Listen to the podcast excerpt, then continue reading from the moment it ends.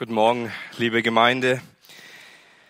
Ich möchte ab heute ein neues Buch auslegen im, in den Gottesdiensten, das wohl nur selten gepredigt wird. Zumindest musste ich eine Weile suchen, bis ich Predigten gefunden hatte, um mich etwas auch mit diesem Buch etwas näher zu beschäftigen.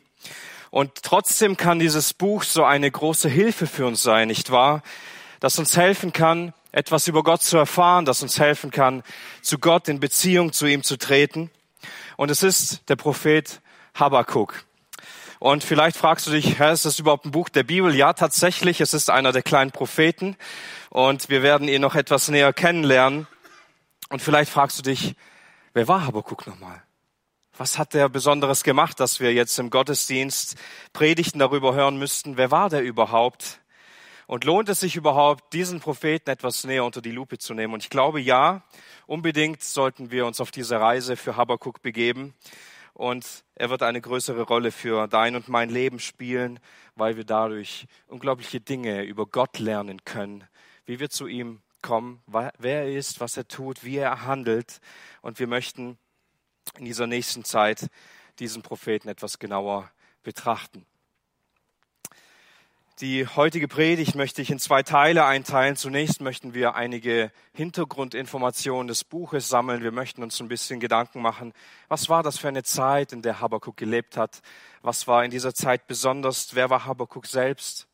Und anschließend möchten wir über Habakkuk lernen, wie wir in Beziehung zu Gott treten können. Und wir möchten uns dabei die ganzen Personen, die in diesem Buch auftreten, uns diese Person anschauen und uns dabei die Frage stellen, wer bist du eigentlich in dieser Geschichte von Habakkuk selbst? Und heute soll im Fokus stehen, wie wir darüber lernen, über diese Menschen in diesem Buch, wie wir einen Zugang zu Gott bekommen können. Nun, wir möchten heute nur den ersten Vers mit hineinnehmen. Hier heißt es im ersten Vers im Buch Habakkuk 1, Vers 1. Botschaft, die dem Propheten Habakkuk als Last offenbart wurde. Es ist sehr interessant, die Geschichte von Habakkuk ist unter allen Propheten, hat eine ganz besondere Stellung. Aus diesem Grund, weil es kein Reden Gottes zu den Menschen ist, sondern es geht um das Reden zwischen dem Propheten und Gott selbst. Das heißt, die meisten Propheten bekommen ein Wort des Herrn, es aufzuschreiben, und dieses Wort Gottes sollen sie dann dem Volk predigen, sie sollen zur Buße aufrufen, sie sollen das Gericht ankündigen, sie sollen über Gottes Wesen reden. Aber dieser Prophet ist nicht so, sondern was wir bekommen, ist ein Einblick in seine eigene Beziehung zu Gott. Er ringt mit Gott im Gebet und eigentlich ist dieses ganze Buch Habakkuk vom ersten bis zum letzten Kapitel ein Gebet, ein Dialog zwischen Gott und zwischen diesem Propheten. Damit wir also etwas in diese Geschichte überhaupt hineinfinden, wollen wir uns fragen, was war denn diese Last, die Habakuk bekommen hat? Was war denn das größte Problem der Menschheit, das Habakuk so sehr in die Arme Gottes getrieben hat? Und welche Last hat Gott ihm denn gegeben? Nun ein paar einleitende Gedanken und Fragen zu Habakuk selbst und seinem Leben. Er lebte in einer Zeit, die sehr von einer verdrehten Moral gekennzeichnet war. Viele Gewalttaten waren im Land da. Das Volk Israel, Juda sündigt auf abscheuliche Art und Weise und Habakkuk lebt mittendrin. Und er beschreibt in diesem ganzen Buch, er beschreibt Verwüstung, er beschreibt Streit, er beschreibt Gewalttat, all diese Dinge. Und er leidet unter dieser abscheulichen Zeit. Und er beschreibt an ganz vielen Stellen dieses Buches, wie das, wie das Recht verdreht wird. Ja, also der Gerechte, der gerecht lebt, der wird auch noch dafür bestraft und dem geht es nicht gut, aber die Gottlosen, denen geht es scheinbar gut. Und zur selben Zeit leiden auch andere Propheten mit Habakkuk mit. Es ist die Zeit, bevor Juda in die babylonische Gefangenschaft gekommen ist. Das heißt, all das, was in Habakkuk passiert ist, ist noch vor Daniel 1, Vers 1 passiert. In Daniel 1, Vers 1 heißt es, im dritten Jahr der Regierung Joachims, des Königs von Juda, kam Nebukadnezar, der König von Babel, nach Jerusalem und belagerte es. Alles, was in Habakkuk passiert, passiert vor diesem Ereignis. Daher hat er ein paar Prophetenkollegen, die zur gleichen Zeit gelebt und gewirkt haben, Zephania, Nahum und auch Jeremia. 620 vor Christus Ich will uns ganz kurz in die Geschichte mit hineinnehmen, was kurz vorher passiert ist, damit wir verstehen, was war denn diese Moral von diesem Land? Was war denn, was war denn falsch mit dem Volk? Was war mit den Menschen los? Und zwar kurz bevor Habakkuk anfing zu wirken, gab es einen König. Und dieser König, der hieß Manasse und kam gerade da zur Macht, als die, als die Macht von Assyrien verschwand und sich zurückbildete, wo auch Israel schon verschleppt wurde. Und dieser Manasse, er kam mit zwölf Jahren an die Macht. Also ein Teenager, wenn wir uns vorstellen würden, jetzt würde ein Zwölfjähriger irgendwo hier in die Macht kommen, hätten wir Angst und Schrecken. Und wahrscheinlich war es auch zu dieser Zeit so. Ich möchte einmal vorlesen, was dieser Manasse gemacht hat aus dieser Stelle, die auch eingeblendet ist, 2. Könige 21 ab Vers 9. Wenn ihr eine Bibel dabei habt, dürft ihr gern mit aufschlagen. Aber sie hörten nicht darauf. Und Manasse verführte sie, mehr Böses zu tun als die Völker, die Jahwe vor den Israeliten beseitigt hatte. Da ließ Jahwe ihnen durch seine Diener, die Propheten, sagen, weil König Manasse von Juda diese Gräueltaten verübt und Schlimmeres getan hat als die Amoriter, die früher hier gewohnt haben, und weil er ganz Juda durch seine Mistgötzen zur Sünde verführt hat, darum spricht Jahwe, der Gott Israels, pass auf, ich werde ein Unheil über Juda und Jerusalem bringen, dass es jedem, der davon hört, in den Ohren gellt. Über Jerusalem wird dieselbe Meschnur gespannt wie über Samaria. Sein Königshaus wird mit derselben Waage gewogen wie das Haus Ahab. Ich werde Jerusalem auswischen, so wie man eine Schüssel auswischt und umstülpt. Und den Rest, der da noch übrig geblieben ist, werde ich verstoßen. Ich gebe sie in die Gewalt ihrer Feinde, die sie ausrauben und plündern. Denn von dem Tag an, als ihre Vorfahren aus Ägypten ausgezogen sind, haben sie Böses getan und meinen Zorn herausgefordert bis heute. Manasse ließ auch sehr viel unschuldige Menschen umbringen. Ströme von Blut flossen in Jerusalem. Das kam noch zu dem Götzendienst hinzu, mit dem er ganz Juda zur Sünde verführte, so dass sie taten, was Jahwe verabscheute. Das war die Zeit, in die Habakkuk hineinkam. Das ist das, was uns ganz gut beschrieben, beschrieben wird, wie diese Zeit war. Die Menschen, die das Volk leiteten, die herrschten, waren noch schlimmer als das Volk selbst. Sie haben sie in die Irre geführt, sie haben sie von Gott weggeführt und sie, sie sündigten alle dauerhaft und Gott entfremdet. Sie erkannten Gott nicht mehr, so weit wie sie von ihm entfernt waren. Also entschließt Gott eine Sache. Er entschließt, Feinde in dieses Land zu senden, um sein Volk zu züchtigen, um es zu strafen. Und was wir in dieser Zeit von Manasse so angekündigt hat, das besteht immer noch in diesem Buch von Habakkuk. Und das ist eine große Last, die dieser Prophet bekommt und mit der er zu Gott selbst geht. Und so erkennen wir, wenn wir etwas darüber nachdenken, eine ganz gute Parallele zu unserem Leben, nicht wahr? Wir leben auch in einer Zeit, wo das Recht verdreht wird. Wir leben in einer Zeit, wo es Menschen nicht interessiert, wer Gott ist und was Gott tut. Und der, der das Recht auch noch tut, der wird dafür bestraft. Und die, die einfach mit dem Strom schwimmen, denen scheint es gut zu gehen. Das ist unsere Gesellschaft. Schau sie dir an. Schau in deine Arbeitsstelle. Schau dir deine Kollegen an. Schau dir deine Nachbarn an. Schau dir die Menschen auf der Straße an. Schau dir an, was die Zeitschriften berichten. Und du wirst feststellen, das ist die Welt, in der wir leben. Es ist völlig verdreht. Es ist völlig eine absinkende, eine furchtbare Moral, die im Land herrscht. Die Menschen suchen Gott nicht.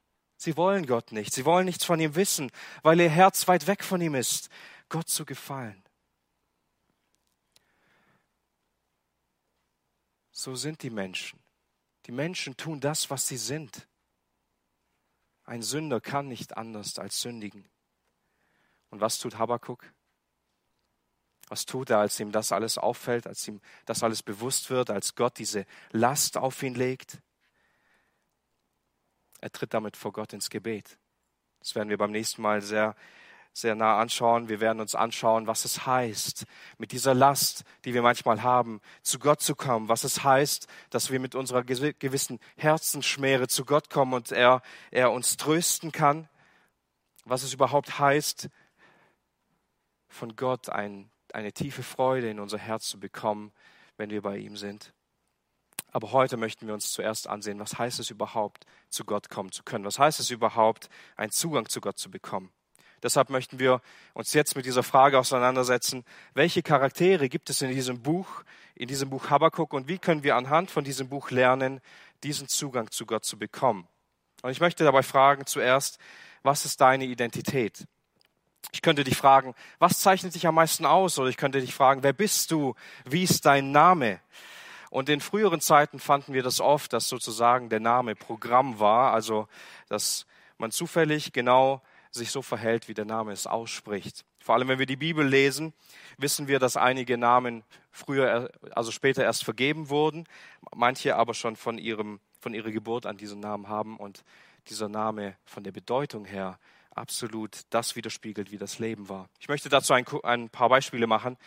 Wenn wir uns überlegen, was dieser Name Abel bedeutet, dann stellen wir fest, dass dieser Name bedeutet Hauch oder Haschen nach Wind. Das bedeutet, dass das Leben von Abel nur ein Hauch war oder ein, ein kurzes Haschen nach Wind und dann von seinem Bruder ausgelöscht wurde, was immer wieder auch im Buch Prediger wiederholt wird. Da steht immer dieses Wort Abel, Abel, ein Haschen nach Wind. Und es ist alles ein Haschen nach Wind. Wenn wir über den Namen Hiob nachdenken, stellen wir fest, dieser Name bedeutet angefeindet oder Feindschaft. Er wurde vom Teufel angefeindet. Es war ein Feind des Teufels und er musste viel leiden deswegen. Wenn wir an Benjamin denken, Sohn des Glücks, seine Mutter wollte ihn eigentlich Sohn des Unglücks nennen, Benoni, Sohn des Unglücks oder Sohn des Schmerzes, aber da sie ja gestorben war, hatte der Vater freie Hand, ihn anders zu nennen und er nannte ihn Benjamin, Sohn des Glücks. Daniel lebt in einer Zeit von Gottes Gericht, nicht wahr? Sein Name bedeutet, Gott ist Richter. Gott richtet. So könnten wir durch die Bibel hindurchgehen und ganz viele Namensbedeutungen sehen. Und ebenso hat auch Habakkuk eine Namensbedeutung. Und ich weiß nicht, wenn du jetzt darüber nachdenkst, ob du zufrieden bist mit deiner Namensbedeutung. Aber Habakkuk hatte einen Namen, der sehr gut beschrieben hat, was er tat. Und zwar könnte es zwei Bedeutungen für seinen Namen geben und zufälligerweise wird er beiden gerecht. Man könnte es beschreiben, dass Habakkuk umarmen bedeutet oder dass es ringen bedeutet. Es ist erstaunlich, dass Habakkuk beides tut. Auf der einen Seite, wenn wir dieses Buch lesen, umarmt er Gott und er lässt ihn nicht mehr los in seinem Gebet und er klammert sich an Gott wie ein Kind, das Angst hat. Und auf der anderen Seite beginnt Habakkuk zu ringen um die Menschen. Er beginnt Gott ähm, in einer positiven Weise anzuklagen. Er sagt, Gott, du kannst es doch so nicht tun.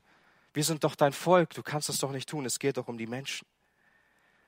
Und Habakkuk, er lebt nicht einfach in dieser sündigen Welt. Er kann nicht einfach akzeptieren, dass die Menschen nichts von Gott wissen wollen. Er kann nicht einfach akzeptieren, dass Gott dieses schweres Gericht über diese Menschen bringen wird, sondern er tritt für, die, für, für dieses Volk ein. Er will die Umkehr dieses Volks erbitten von Gott.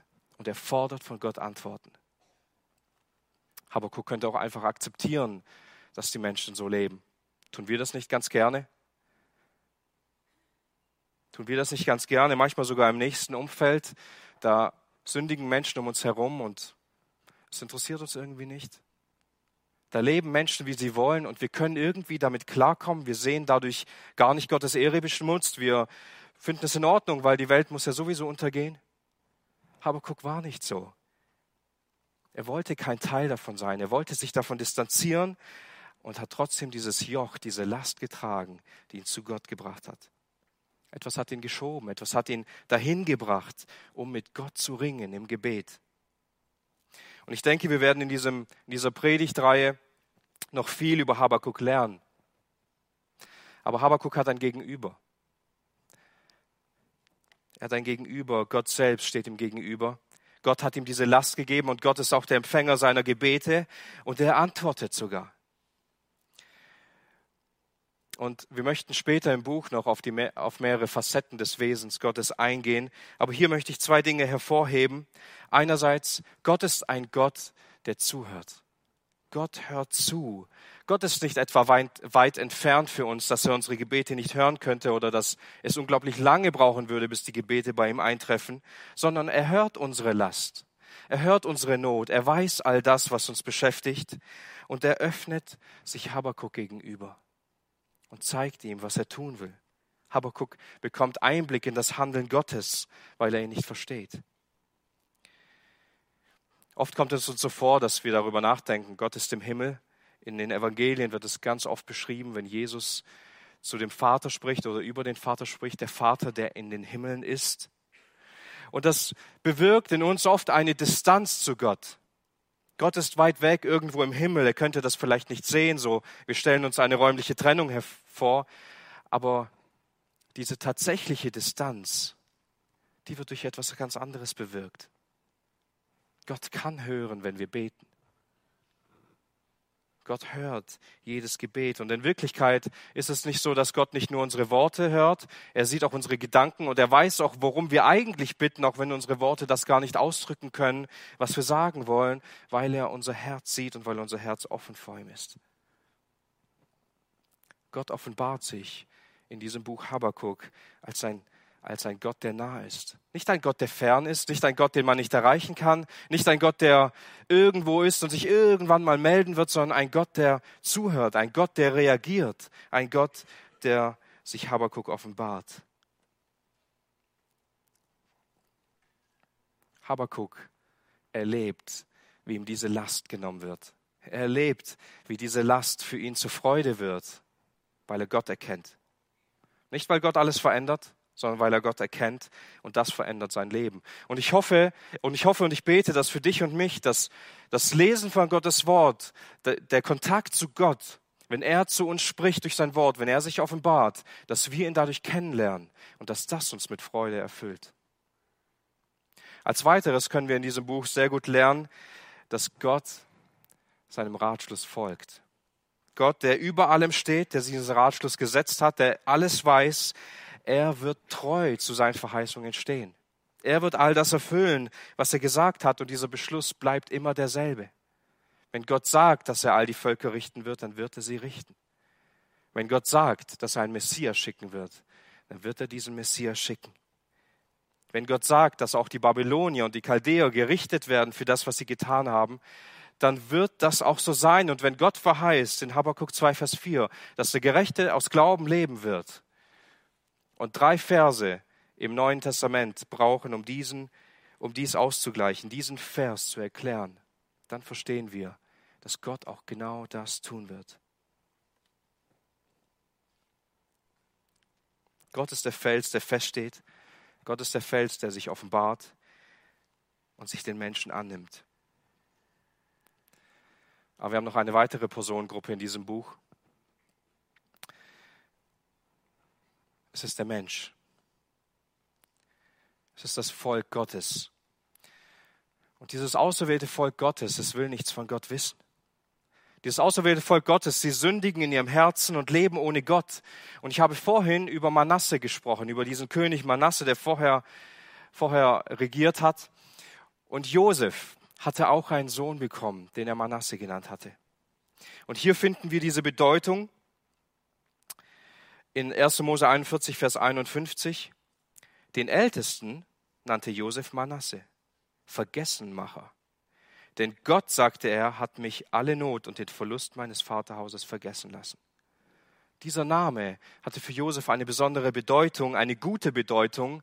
Gott hat ihn getröstet für all die Not und für all die Schmach, die er erlebt hat. Und er hat all die Not ihn vergessen lassen durch die Gabe dieses Sohnes.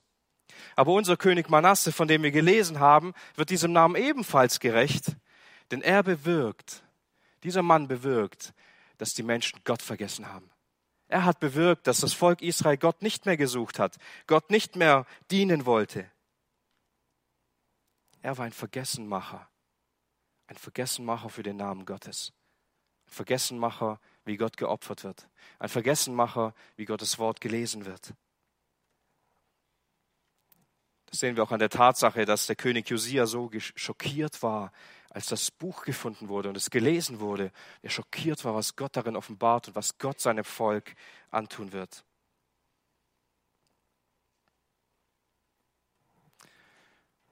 Und wisst ihr, wenn ich die Bibel lese, ertappe ich mich immer wieder dabei und frage mich, was war eigentlich falsch mit dem Volk Israel, dass sie die ganze Zeit sündigen? Wenn ich diese Zeichen erlebt hätte, die Teilung des Schilfmeers, die Plagen, dann wäre ich nicht so. Nein, ich wäre treu, ich wäre treu von Anfang bis Ende, würde ich treu mit Gott gehen. Und wenn ich die Geschichten über die Pharisäer lese, frage ich mich, was war falsch mit denen? Was war falsch mit den Pharisäern, dass sie so gegen Jesus gehandelt haben, obwohl sie doch erkennen müssten, gerade sie erkennen müssten, dass Jesus der Sohn Gottes ist und sie sich zu demütigen haben im Glauben? Und wenn ich frage, was mit den Jüngern falsch war, dass sie die Ersten sein wollten, dass sie damit gekämpft haben, wer der Erste sein will, und als es darauf ankam, sie alle von Jesus weggelaufen sind, frage ich mich, was war mit den Jüngern los? Und wir ertappen uns immer wieder dabei, besser von uns zu denken, als die Personengruppen, mit denen wir es zu tun haben. Zu meinen, wir könnten es besser tun, zu meinen, wir wären nicht so entfremdet von Gott, nicht so schwach, nicht so klein. Wir würden es anders tun. Jesus sagt im Johannesevangelium 6, Vers 65, niemand kann von sich aus zu mir kommen, wenn es ihm der Vater nicht möglich macht. Niemand kann von sich aus zu mir kommen, wenn der Vater ihn nicht sieht. Das ist unsere ursprüngliche Identität. Du und ich, wir sind von Gott Entfremdete. Wir beide sind Feinde Gottes. Wir können nicht zu Gott kommen. Wir sind nicht besser als die Jünger, wir sind nicht besser als die Pharisäer und auch nicht als das Volk Israel. Wenn Jesus sagt, du kannst nicht zu mir kommen, aus dir heraus, heißt es nicht, dass es keinen Weg zu Gott gibt. Es gibt keinen Weg, keine Welt, keine Möglichkeit, in der du von dir aus zu Gott kommen könntest. Schau mal in Psalm 14, Vers 2 und 3, wie es hier heißt. Psalm 14, 2 und 3. Der Herr hat vom Himmel her niedergeschaut auf die Menschenkinder, um zu sehen, ob da ein Verständiger sei, der Gott suche. Alle sind abgewichen. Sie sind allesamt verdorben. Da ist keiner, der Gutes tut, auch nicht einer. Hier heißt es nicht, dass Gott viele Sünder gefunden hat. Hier heißt es nicht, dass einige vom guten Weg abgekommen sind. Gott wollte nur einen. Gott wollte nur einen verständigen Menschen finden. Nur einer, der Gott sucht. Nur einer, der auf dem richtigen Weg unterwegs ist. Gott wollte nur eine Person in diesem Universum finden. Und wie viele hat er gefunden? Keinen einzigen. Und wenn wir herkommen und sagen, so schlimm bin ich ja nicht, es gibt schlimmere Menschen. Nein, genau so schlimm sind wir. Genau das sind wir, diese Menschen, die besser von sich denken, als sie sind. Das ist der Beweis. Gott schaut vom Himmel herab auf die Menschenkinder, um einen Menschen zu finden. Alle sind abgewichen. Allesamt sind sie verdorben. Da ist kein einziger, der Gutes tut. Kein Mensch, der nach Gott fragt. Keiner. Und falls du dich gefragt hast, wer du in der Geschichte von Habakuk bist, kann ich dich trösten. Du bist nicht Habakuk. Du bist diese Menschengruppe, die hier beschrieben wird, genauso wie ich. Wir sind die Menschen, die Gott vergessen haben. Wir sind die Menschen, die weit, weit weg von Gott waren, die ohne Gott leben wollten, die ihren eigenen Kopf durchsetzen wollten, die auf sich selbst vertraut haben. Aber wir sind so dankbar, dass hier die Geschichte nicht endet und wir nicht alle Charaktere der Geschichte schon aufgebraucht haben, denn wir finden noch eine weitere. Es ist unser Herr Jesus Christus. Es ist der Messias, der Sohn Gottes. Jesus sagt zu den Schriftgelehrten in Johannes 5, Vers 39, ihr erforscht die Schriften, weil ihr meint, in ihnen ewiges Leben zu finden. Aber sie sind es, die von mir Zeugnis geben. Mit anderen Worten sagt er, ihr studiert das Alte Testament, die Propheten, die Schriften und ihr denkt irgendwie, dass das euch Leben geben wird, aber alles, was ihr darin finden könnt, das bin ich. Das ist, was auf mich hinweist, was auf mich zeigt. Ihr werdet nur mein Zeugnis finden. Messias bedeutet Erlöser, Heilsbringer, Befreier.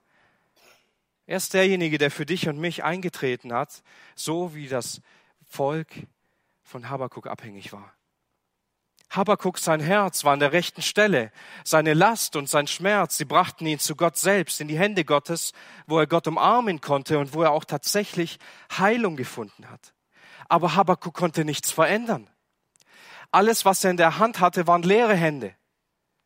Er konnte Gott nichts bringen, nichts, was Gott irgendwie besänftigt hätte, nicht, was die Pläne Gottes irgendwie über den Haufen werfen könnten. Habakuk ist ein unvollkommener Vorausläufer für unseren Herrn Jesus Christus, für den wahren Messias, den Sohn Gottes. Auch unser Herr Jesus Christus ringt mit Gott um die Menschen. Und er kam direkt aus den Armen Gottes. Er kam von den Armen Gottes in diese Welt hinein, um mit Sündern zu essen und zu trinken. Er war sich nicht schade, die Aussätzigen anzufassen. Er war sich nicht so schade, mit diesen Sündern hier auf dieser Welt zu leben und sich für sie hinzugeben. Und deshalb ist er auch über allem hoch erhöht, sündlos, rein und fehlerfrei geblieben bis zu seinem Tod. Jesus ist nicht wie Habakuk, der nur eine beschränkte Beziehung zu Gott hätte, sondern er hat freien Zugang. Er hat eine intime Beziehung zu seinem Vater, eine innige Gemeinschaft mit Gott. Jesus war ein anderer Mittler. Er war ein Vermittler, der Gott etwas zu bringen hatte, der ein Opfer anzubieten hatte. Ein Opfer, das wirklich verändern kann, ein Opfer, das wirklich etwas bewirken kann. Und dieses Opfer, das Jesus bringen konnte, ist heute noch gültig, besitzt heute noch dieselbe Kraft. Und dieses Opfer kann dein und mein Leben völlig auf den Kopf stellen, völlig verändern. Er kann sogar deine Stellung verändern. Das, was Jesus getan hat als Vermittler, das kann deine Stellung verändern von einem gottlosen Sünder zu einem begnadigten Sünder. Jesus kann dich von der Finsternis ins Licht bringen, vom Tod ins Leben, von der Gottesferne zu Gott in deinem Herzen. Das ist seine Identität, das ist das, was er tut. Und das ist es, was der Messias, Befreier und Erlöser getan hat. Habakuk ist ein Schatten auf diesen Erlöser. Wenn wir das Buch Habakuk studieren, werden wir noch sehen, wie er alles tut, was in seiner Macht steht, um zu Gott zu schreien, zu Gott zu rufen, zu Gott zu erbitten, dass er seine Gebete erhört und ihm gnädig ist und sich über sein Volk erbarmt. Er klammert sich an Gott. Und er lebt wirklich, wie Gott ihn von all dieser Last frei macht, die er auf ihn gelegt hat. Das Herz von Habakuk wird zwischen Klagen, Ringen und Leiden erlöst und mit Freude gefüllt. Aber Juda wird trotzdem in die Gefangenschaft geführt. Der Tempel, der wird trotzdem zerstört. Es gibt trotzdem viele Menschen, die sterben, viele Menschen, die versklavt werden, so wie wir auch in Jeremia und Daniel mitbekommen. Also das Herz von diesem Vermittler wird getröstet, aber es gelingt ihm nicht, Gott mit dem Volk zusammenzubringen. Es gelingt ihm nicht, irgendwie Gott zu besänftigen und das Volk zu Gott zu vermitteln. Warum? Ihm hat das Opfer gefehlt. Ihm hat die Bezahlung gefehlt. Ihm hat das Mittel gefehlt, Gott etwas bringen zu können. Wenn Jesus also der vollkommene Mittler ist, wie tut er das? Wie tut er das auch für uns? Wir finden hier einen Hinweis in 1 Timotheus 2, Vers 5. Hier heißt es, denn es gibt nur einen Gott und nur einen Vermittler zwischen Gott und den Menschen. Das ist Jesus Christus, der Mensch wurde und sich selbst als Lösegeld für alle ausgeliefert hat. Es gibt nur einen Gott, nicht zwei oder drei, nur einen Gott. Und dieser eine Gott, der steht über allem. Und jeder Mensch, der lebt und gelebt hat und noch leben wird, wird sich vor Gott verantworten müssen. Und dieser Bruch und diese Kluft, die besteht zwischen jedem Menschen. Aus eigener Kraft kannst du nicht zu Gott kommen, weil du ihm nichts bringen kannst, weil du nichts tun kannst, was das irgendwie ausgleichen könnte. Genau deshalb brauchst du einen Mittler. Du brauchst einen, der dich vermittelt zu Gott, weil du es alleine nicht schaffen kannst. Wir brauchen einen Vermittler, der freien Zugang zu Gott hat, der Gott besänftigen kann. Das ist Jesus Christus. Und dieser Jesus Christus wurde Mensch. Und als ob dieses Opfer nicht schon groß genug wäre, ging er als Mensch an den Kreuzestod für deine und für meine Sünden, um das als Lösegeld auszuzahlen, sein Blut. Das ist die einzige Grundlage. Das ist die einzige Grundlage, die wir haben. Das ist die einzige Möglichkeit, wie du und ich eine Verbindung zu Gott bekommen können. Du brauchst die Vergebung von diesem Richtergott. Du brauchst diesen Freispruch, diese Rechtfertigung die kannst du nur bekommen, wenn du im Glauben an Gott, an diese Botschaft des Evangeliums glaubst. Und das ist eigentlich auch das, was Jesus im ganzen Johannesevangelium bewirken will. Und er zeigen will. Er sagt, es gibt nur einen Weg, der bin ich. Es gibt auch nur eine Wahrheit und die bin ich. Und es gibt auch nur ein Leben und der bin ich. Und es gibt auch nur einen Weg zum Vater und dieser Weg bin ich. Er sagt, es gibt nur eine Tür diese Tür bin ich. Es gibt nur ein lebendiges Wasser und dieses lebendige Wasser kann man nur von mir bekommen. Es gibt auch nur einen wahren Hirten, der ich bin, und es gibt auch nur ein Brot des Lebens, dass ich bin. Es gibt nur eine Sache, die uns retten kann. Es gibt nur eine Sache, die die Sache zwischen dir und Gott in Ordnung bringen kann. Das ist Jesus Christus und was er getan hat. Er ist deine Lösung für all deine Probleme. Habakkuk ringt mit dem Bösen in seiner Zeit. Wie kann Gott dem Bösen zusehen? Wie kann Gott das alles zulassen? Warum müssen gerechte Menschen leiden? Jesus Christus ist die Antwort auf alle offenen Fragen, die Lösung all unserer Probleme.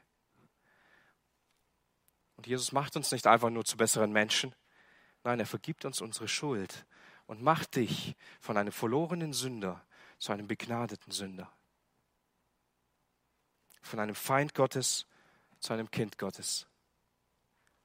Und vielleicht sitzt du hier und denkst, ich weiß das alles doch. Ich weiß, dass ich Jesus brauche. Ich weiß es, ich habe mich schon einmal bekehrt. Aber irgendwie tut sich nichts in meinem Leben. Irgendwie bewegt sich nichts. Ich verändere, ich verändere mich nicht. Ich bleibe immer gleich. Ich kämpfe immer mit den gleichen Sachen und bin frustriert davon. Ich will uns heute ermutigen, dass wir all unsere verschmutzten Kanäle des Herzens wieder frei werden lassen, wodurch die Gnade Gottes fließen soll in unserem Leben. Paulus macht uns genau darauf aufmerksam in Römer 5. Nachdem wir aufgrund des Glaubens für gerecht erklärt wurden, haben wir Frieden mit Gott durch unseren Herrn Jesus Christus. Durch ihn haben wir auch freien Zugang zu der Gnade bekommen, in der wir jetzt leben. Das geschah im Glauben. Und die Hoffnung, mit der wir nun in die Herrlichkeit Gottes entgegengehen dürfen, erfüllt uns mit Freude und Stolz. Also wir sehen hier zwei Dinge. Erstens, du kannst nur aufgrund von deinem Glauben an diesen Jesus gerecht erklärt werden. Warum? Weil nur Jesus diese Gerechtigkeit bewirken kann. Nur er kann sie für dich bewirken. Er schenkt dir seine Gerechtigkeit und wenn Gott dich anblickt, sieht er seinen Sohn in dir. Gott bestraft dich nicht wegen der Sünde, für die Jesus Christus schon bezahlt hat. Nur dadurch kannst du Frieden mit Gott haben. Das Zweite, was wir sehen können, ist, nur durch Jesus Christus kannst du einen Zugang zu Gott bekommen. Und das ist keine einmalige Sache, sondern du bekommst Zugang zu Gott und beginnst in dieser Gnade zu leben. Durch die Gnade haben wir das Leben und jetzt stehen wir in diesem Leben und haben Anspruch auf dieses Leben und dadurch können wir Gott mit aller Freude entgegengehen in unserem Leben. Das ist der Schlüssel. Jesus hat all diese Dinge getan und er hat sie bewirkt. Und du kannst nichts dazu tun oder hinwegnehmen. Jesus schafft diesen Weg zu Gott, einen Zugang, sodass wir in dieser Gnade überhaupt leben können. Und ich weiß nicht, wie es dir ging in der Gebetswoche, wenn du da warst. Viele sagen immer, danken ist schwer und bitten ist einfach. Ich finde es andersrum. Ich kann einfach danken aber ich kann nicht so einfach bitten. Weil ich mein Ja, weil ich in mein Ja zurückblicke. Ich erkenne, wie oft ich versagt habe in jedem einzelnen Abend. Vom ersten bis zum siebten Abend kann ich dieses Gebetsheft vollschreiben mit Situationen, in denen ich versagt habe als Familienvater, versagt habe als Ehemann, in denen ich versagt habe, ein gutes Zeugnis für Christus abzugeben, in dem ich versagt habe, für verlorene Menschen zu beten, in dem ich versagt habe, Gottes Wort an höchste Stelle in meinem Leben zu haben. Ich kann, ich kann Gott nicht einfach bitten, wenn ich nicht all diese Dinge zuerst vor ihm ausgebreitet habe und sie vor ihm bekannt habe. Die Realität ist, dass wir oft nicht dauerhaft in dieser Gnade leben, sondern etwas anderes tun. Wir kommen immer wieder zurück auf den Weg von Manasse, nicht wahr? Und wir werden wieder zu Vergessenmacher. Vergessen, was Gott Gutes getan hat. Vergessen, wie oft Gott uns gnädig war, wie oft er uns so liebevoll in unsere Hand geführt hat, vergessen all seine Gnadenerweise, all die Segnungen, die er uns gegeben hat, vergessen, welche Kraft in dem Blut von Jesus Christus steckt, vergessen, was wir unserem Herrn und Erlöser antun, wenn wir gegen ihn leben und gegen ihn sündigen. Aber hier hört seine Barmherzigkeit nicht auf, nein. Jesus ist immer noch dein Vermittler. Und jetzt pass gut auf, was im ersten Johannesbrief steht, in, ein, in Kapitel 2, Vers 1. Und wenn jemand sündigt, wir haben einen Sachwalter, einen Anwalt, einen Fürsprecher bei dem Vater den gerechten Jesus Christus. Jesus hört mit seiner Mittlerrolle nicht auf. Nein, er tritt jetzt immer noch für dich ein. Und vielleicht bist du schon Christ und kein Feind Gottes, sondern ein Kind Gottes, aber du sündigst immer noch, immer wieder und immer wieder und du fällst und dann kommen uns diese Gedanken, ich bin so ein Versager, ich habe es nicht verdient, zu Gott zu kommen. Gott kann mir doch nicht jeden Tag die gleiche Sünde vergeben. Und wir zweifeln vielleicht manchmal sogar an unserer Errettung, aber so ist Jesus Christus nicht. Er lässt uns mit so etwas nicht alleine. Nein, er ist unser Fürsprecher. Er ist unser Anwalt. Er sitzt nicht einfach irgendwo im Himmel herum und wartet, bis endlich die Zeit ausgefüllt ist. Nein, er tut etwas unglaublich Wichtiges dort oben. Er ist immer noch dein Vermittler. Er ist immer noch der, der für dich eintritt, der für dich spricht. Er ringt für dich, er betet für dich in deinem Kampf gegen die Sünde. Jesus ist viel mehr, als dass er uns nur einmal vermittelt hätte, das ist einmal geschehen. Diese Tat am Kreuz, die musste nur einmal passieren. Aber der Reichtum dieser Tat, der ist unglaublich tief und daraus dürfen wir schöpfen. Wenn du sündigst, ein Kind Gottes bist, tritt Jesus für dich ein. Er stellt sich vor den Vater und sagt, auch für diese Sünde habe ich, habe ich bezahlt. Auch für diese Sünde bin ich gestorben. Auch wenn es oft nicht so geschieht und wir nicht vor diesen Thron der Gnade kommen, oft nicht in dieser Gnade leben, sondern manchmal zu Vergessenmacher werden, hat Jesus uns eine unglaublich gute Hilfe gegeben. Und diese Hilfe, die bieten wir heute jedem an. Es ist das Abendmahl, es ist der Tisch des Herrn, weil wir Vergessenmacher sind, weil wir oft auf diesen falschen Weg zurückgehen, weil wir diesen Kampf gegen Sünde in unserer Schwachheit erleiden hat Jesus uns dieses Abendmahl gegeben.